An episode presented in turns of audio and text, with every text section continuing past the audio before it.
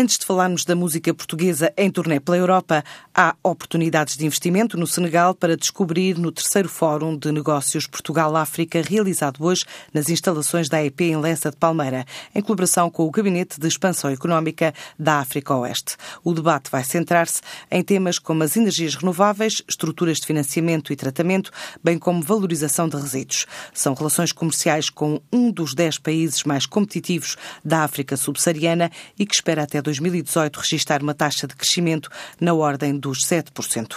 O Porto conta também hoje no Auditório de Serralves com a oitava edição das Jornadas Empresariais que lançam como base de reflexão a chamada Quarta Revolução Industrial.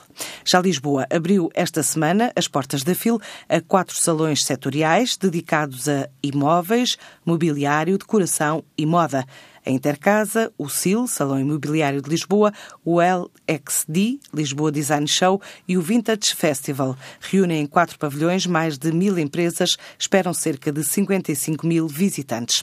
Rumo a Paris e Amsterdão está então uma comitiva de artistas, instrumentos e responsáveis ligados à indústria discográfica portuguesa para participar no Mama Fest da capital francesa e no AD Amsterdam Dance Event até o próximo fim de semana.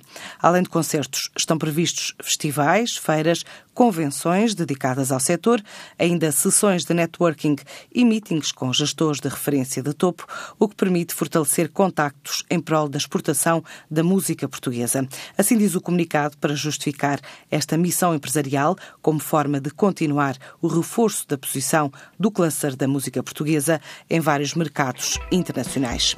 Assim, por estes dias, entre as zonas de Pigalle e Montmartre, ouve-se, por exemplo, estes acordes. That bass, turn it up, that's right. 808 and the